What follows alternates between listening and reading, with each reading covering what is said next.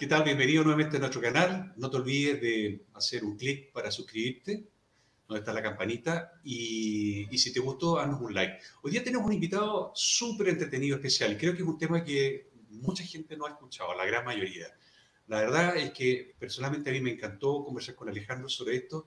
Y Alejandro Rogers es nuestro invitado especial hoy día, es ingeniero comercial, eh, tiene eh, una especialidad en finanzas en el Massachusetts Institute of Technology tiene aproximadamente 14 años de experiencia en la industria financiera, 10 años de experiencia en incumplimiento regulatorio y actualmente es profesor de ética y gobiernos corporativos. ¿Cómo estás, Alejandro?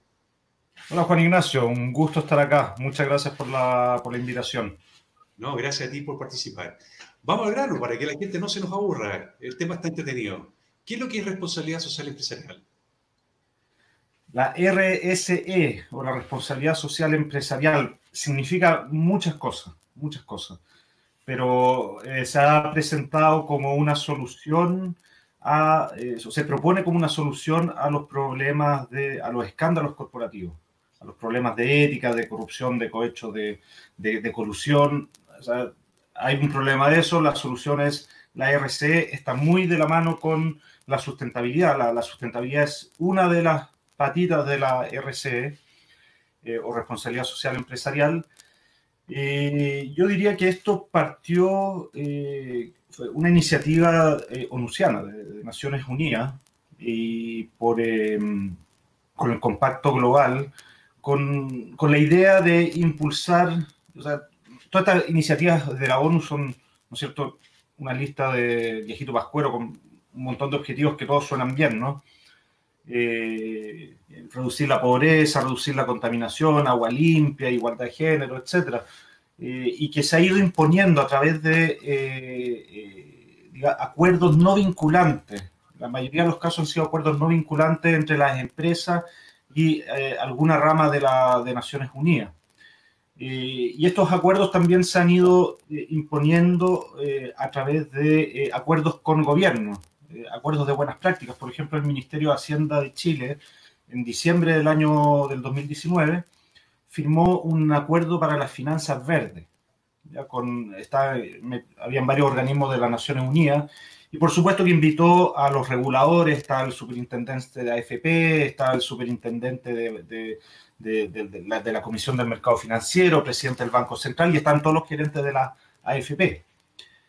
Para impulsar, digamos, estas iniciativas de responsabilidad social empresarial a través de eh, los gobiernos corporativos, es decir, eh, a través de los directorios, ¿no es cierto? Las AFP, por ejemplo, participan en muchos de estos directorios, de los directorios de las principales empresas en Chile y en América Latina, eh, impulsar estas iniciativas de sustentabilidad, responsabilidad social empresarial.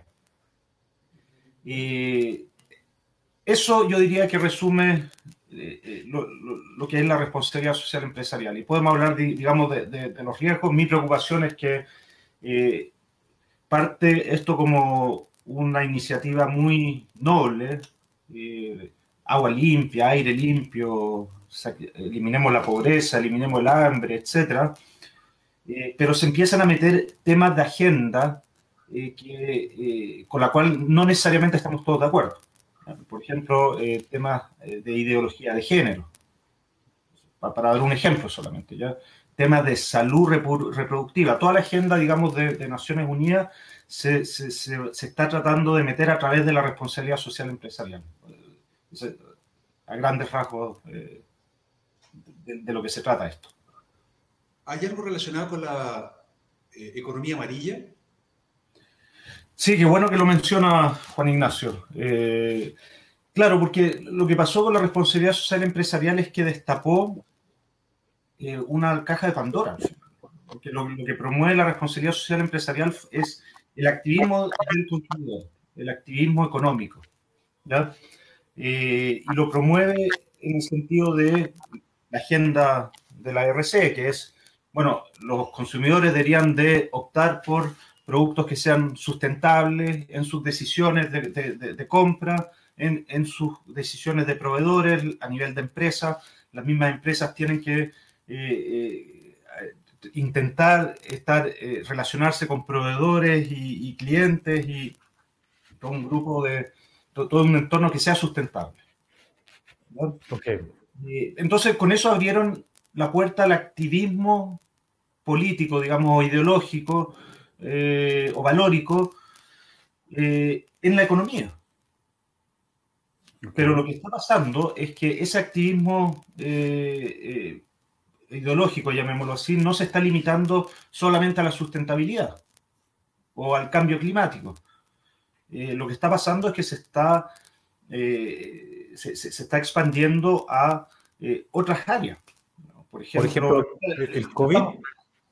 Bueno, todavía, yo creo que eso todavía no, pero para darte, la economía amarilla partió en, Hong Kong. Eh, el movimiento, claro, el, movimiento pro democracia en Hong Kong tiene el color amarillo eh, y la, idea detrás de la economía amarilla era que los se, compraran solamente negocios pro democracia, contrataran personas que fueran pro democracia, que eh, usaran proveedores que fueran pro democracia, etc. Y, en Hong Kong hay aplicaciones donde tú puedes ver qué negocios son amarillos y cuáles son eh, rojos o, azules del gobierno de Beijing. Ese es un ejemplo. Eh, lo que está pasando es que eh, eso se está expandiendo a otras áreas del, pensamiento ideológico y político. Por ejemplo, en temas de, de ideología de género. Hay un, el año pasado, Gillette sacó una publicidad eh, en contra de la masculinidad tóxica y a favor de la. y, mostrando una nueva masculinidad. Ya lo pueden buscar en, YouTube, pero mostraba una, niñita que estaba haciendo una transición hacia ser hombre. Eh, y estaba con sus dos papás afeitándose, era la primera vez que se afeitaba. Eh, entonces era claramente una publicidad, digamos, promoviendo la, ideología de género. Tuvo un, impacto muy negativo en los grupos más conservadores, que también se, afeitan, ¿no es cierto? Y, Gillette publicó unas pérdidas del año pasado de, no sé qué cantidad de plata, por ahí lo debo tener, pero, pero muy grande. Lo mismo pasó con eh, el caso de Netflix. El año pasado, a principios del año pasado, Netflix eh, esperaba ganar en Estados Unidos 400.000 suscriptores nuevos, solamente para Estados Unidos. Y, resulta que a mediados del primer trimestre, Netflix eh, propone, el gerente general de Netflix dice que no va a seguir filmando en el estado de Georgia. el estado de Georgia había pasado unas leyes pro vida, en contra del aborto. la campaña de los grupos pro vida en Estados Unidos fue gigantesca. Y después del primer trimestre, Netflix, en vez de publicar un aumento de 400.000 suscriptores en Estados Unidos, publicó una caída de 100.000 suscriptores americanos. Esa fue la primera caída de suscripción de Netflix en los 11 años de existencia. Eh, y así podemos ver muchos ejemplos. Eh, eh, en Chile nos, nos encontramos con también, particularmente después del 18 de octubre, un activismo por parte de los consumidores y, un activismo también por parte de las empresas. El, el, ejemplo de Juan Sutil, ¿no es cierto? De empresa Sutil que retiró sus auspicios de CNN y televisión porque andaban haciendo, ¿no es cierto?, propaganda para eh, los, manifestantes de forma poco objetiva. Eh, y, fue muy claro Juan Sutil al respecto. Dijo que no estaban cumpliendo con su labor periodística. Eh, incluso Falabella, por ejemplo, ¿te acuerdas que apareció una publicidad de unos niñitos con el ojo tapado? Me acuerdo. Eso también fue un escándalo en las redes sociales. Falabella tuvo que retirar su publicidad. Cuadernos Colón, que tenía una, portada de unos, unos, grafiteros. No tenía, o sea, esto no tenía nada que ver con, yo creo que no era la intención hacer una relación con, con las manifestaciones, porque estos cuadernos estaban delante, pero, eh, pero digamos, fue el, el, el, momento fue, fue mal elegido, ¿no es cierto? Eh, y tuvo que retirar los cuadernos de ahí. Eh, ¿Qué sentido tiene este activismo? Porque, por ejemplo, el, el año pasado se lanzó la película Toy Story 4. En la película Toy Story 4 hay un monito que se llama Forky, que no es ni cuchara ni tenedor. Y, él tenía todo un problema de, de, no saber quién era realmente porque tenía un problema de identidad. Si tú miras el monito que tú lo puedes comprar en el comercio, tiene el logo LGTB en la base. Pero esa misma película, además aparece un monito, otro, otro dibujo animado, que es eh, un unicornio. Y este unicornio está indeciso entre dos eh, novios o novias que puede tener a su lado. Y resulta que el unicornio, en el mundo eh, de los LGTB y en el mundo sexual, tiene que ver con tríos sexuales. Asimismo, en esa película aparece que la, hermanita chica de Andy va al colegio. Y en el colegio, bueno, aparece una escena normal en que van los papás van dejando a los niños y cuando dejan los niños se encuentra con que eh, la, la, niñita de al lado, su compañerita de clase, la vienen a dejar dos mamás lesbianas. ¿Qué sentido tiene todo esto? Cuando en la misma película Toy Story se lanzó al mercado el día en que se cerró el estudio Disney en Francia para hacer el día gay. Mm. ¿Qué, hay detrás de todo esto? No? Uno no, entiende la cosa de Netflix con Starbucks, con Cuaderno Colón, con Falabella. ¿Qué hay detrás? Eh, ¿Por qué? A ver, o sea, estas son distintas manifestaciones de, eh, lo que ya se conoce como el marxismo cultural. Eh, hay, hay, harto material, los televidentes pueden, pueden buscarlo, pero eh, bueno, Agustín Laje tiene un libro muy bueno al respecto, eh, sobre, el marxismo cultural. Eh, y, claro, y, parte del, plan de Karl Marx era destruir la familia, ¿no es cierto? Lo que pasa es que el marxismo partió con eh, eh, la guerra, la lucha de clases para destruir el sistema económico. No lo logró. Entonces, eh, la nueva, digamos, la bandera de lucha o, digamos, el nuevo marco ideológico de, esta lucha es el marxismo cultural y para eso tienes que destruir la familia. y entonces, ¿Cómo se conecta eso con, con, lo que tú estabas comentando, ¿no es cierto? La película Toy Story y, los ejemplos que, hemos visto. Bueno, eh, la, a nivel de, organismos internacionales, particularmente en, Naciones Unidas, eh, ellos tienen una agenda claramente eh, progresista en el sentido del marxismo cultural, o sea, es, es, pro aborto, ¿no es cierto? Es pro derechos LGTB, eh, o sea, yo no, tengo nada, nada contra eso, ¿no es cierto? O sea, cada, uno haga lo que quiera en su casa, pero, eh, pero muy distinto cuando te lo empiezan a imponer eh, en la educación. Y eso ya entra en conflicto con el derecho de cada uno, de cada papá, de educar a sus hijos como quiere. y claro, las Naciones Unidas con, no, puede imponer esto solamente a través de, los gobiernos y de las leyes, se demoraría mucho imagínate, bueno, en Chile no se demora tanto, en Chile ya, ya aprueban un montón de leyes que, que son a favor de la ideología de género. Pero eh, parte del esfuerzo de imponer esta agenda pasa también por las empresas.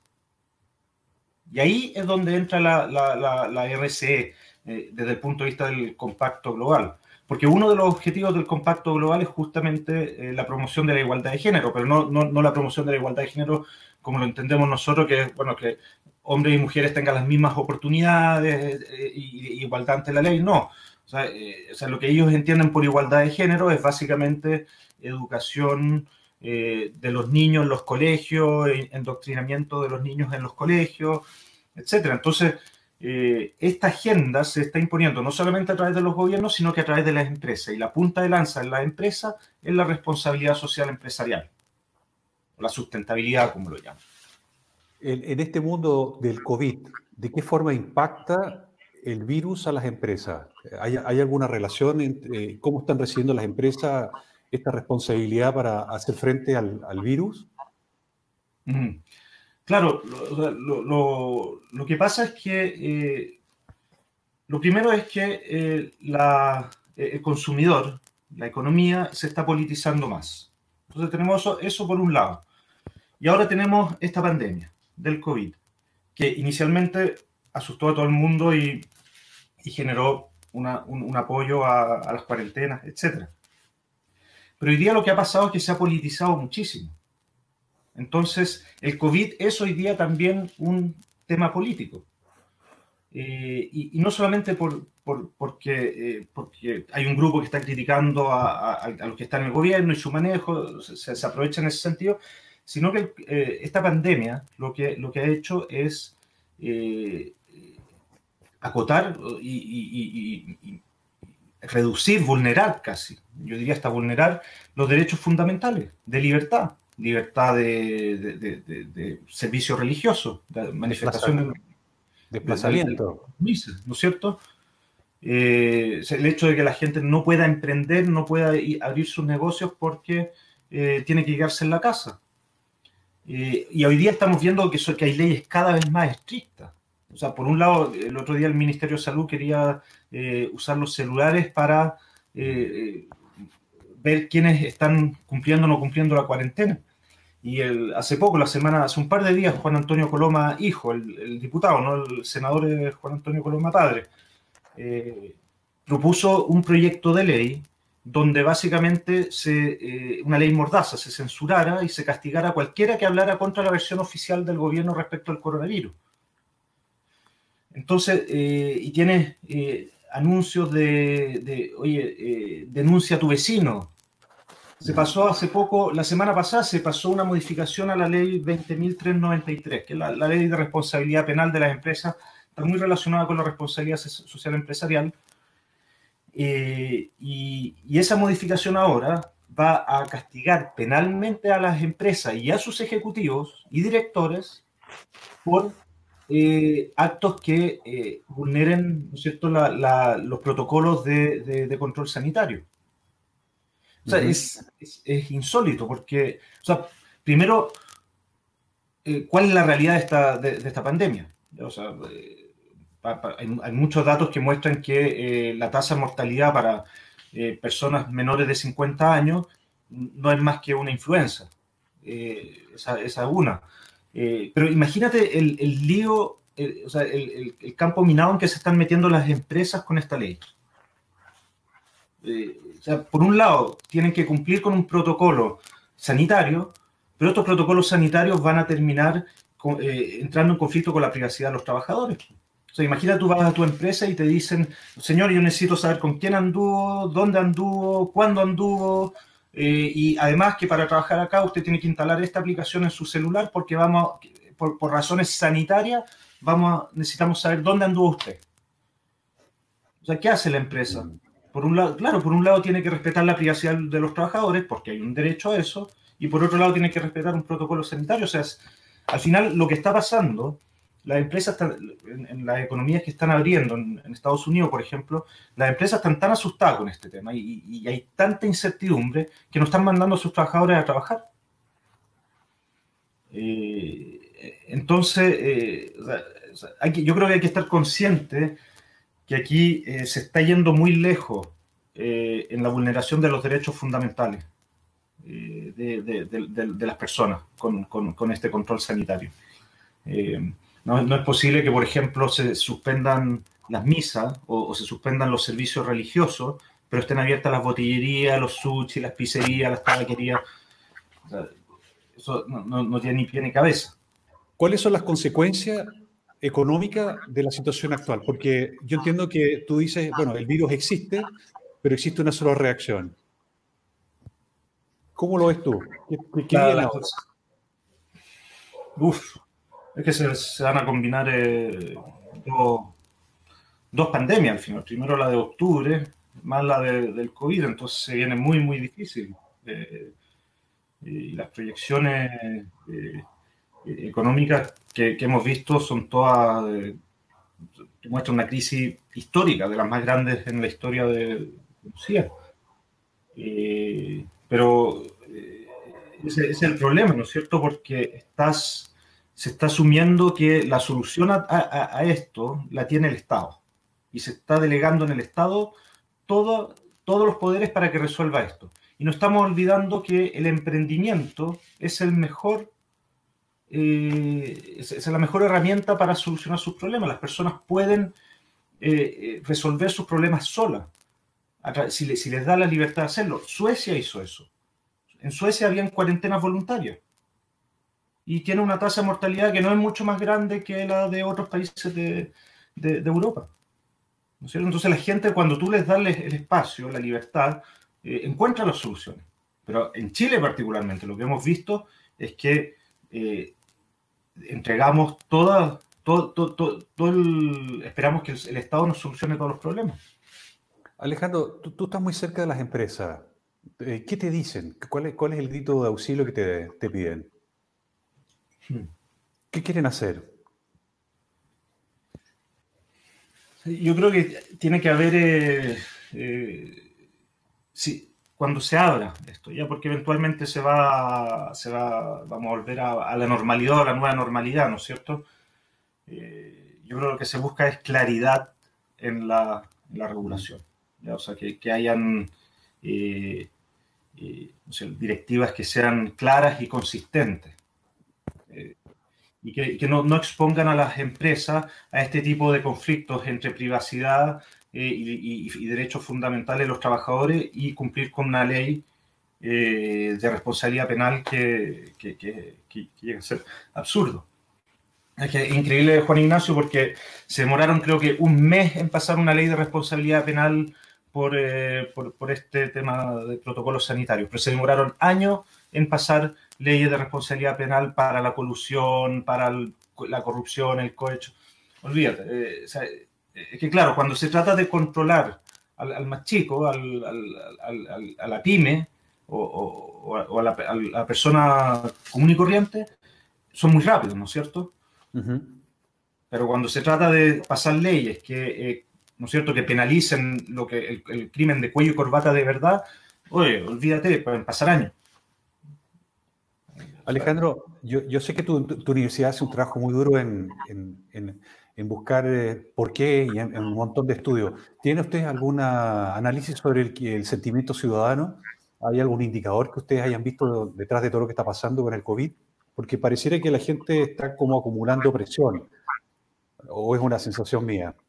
Sí, eh, yo no, he visto estudios de, de universidades. Sí salió hace dos días un estudio de Conecta Labs, que fue esta empresa que, que dio a conocer eh, eh, la intervención extranjera, eh, que, publicó el estudio sobre intervención extranjera en Chile durante las manifestaciones, la violencia.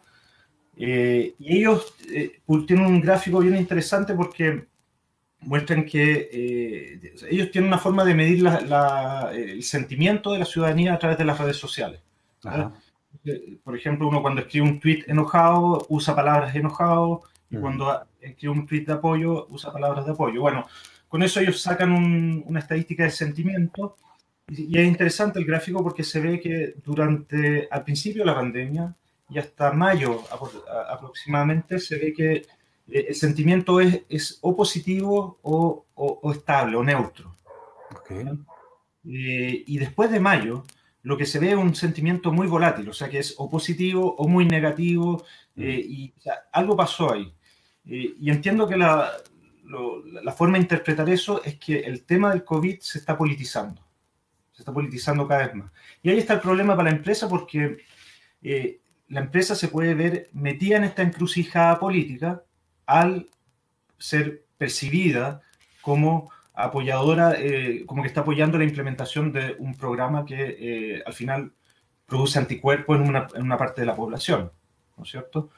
Eh, y, ahí volvemos a lo de la economía amarilla, porque si, si, la empresa es percibida como que está apoyando una, a, un sector del, del, gobierno o a un sector político, eso al final termina generando consecuencias negativas para, para su, desde, desde el punto de vista del consumo, de las ventas, eh, etc.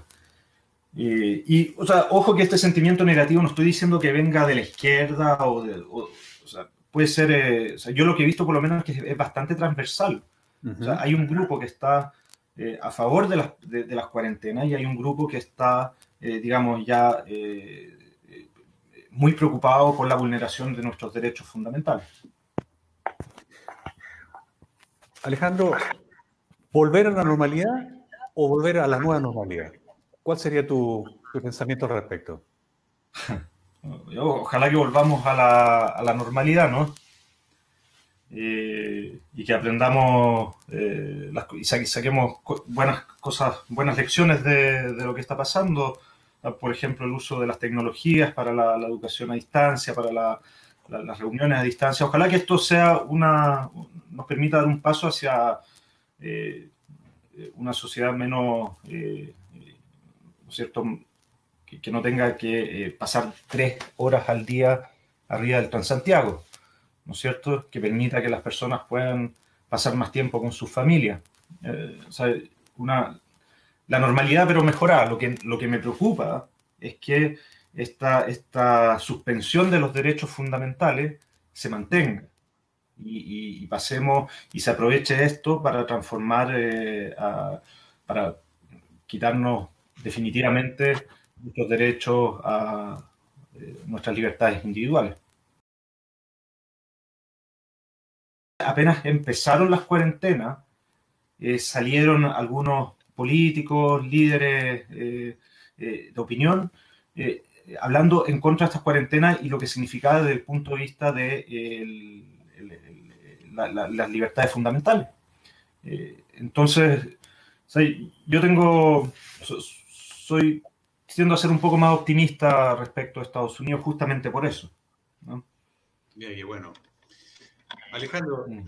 eh, súper entretenido, ¿no? ¿Te gustaría cerrar con algún mensaje, algo que se nos haya quedado en el tintero en la conversación? Bueno, da para mucho este, este tema. Eh, yo creo que agradecerte eh, la posibilidad de, participar en, este canal. Felicitaciones por la, iniciativa, Juan Ignacio. Invitar a, nuestros televidentes a, que se suscriban, le den like y participen. Ojalá. Y, ojalá poder, eh, poder participar otro día de nuevo. La verdad es que tienes tema que daría como para hacer una temporada completa, así que gracias a ti. Excelente. Muchas gracias, Juan Ignacio. Súper bien, que esté muy bien. Gracias por todo. Chao.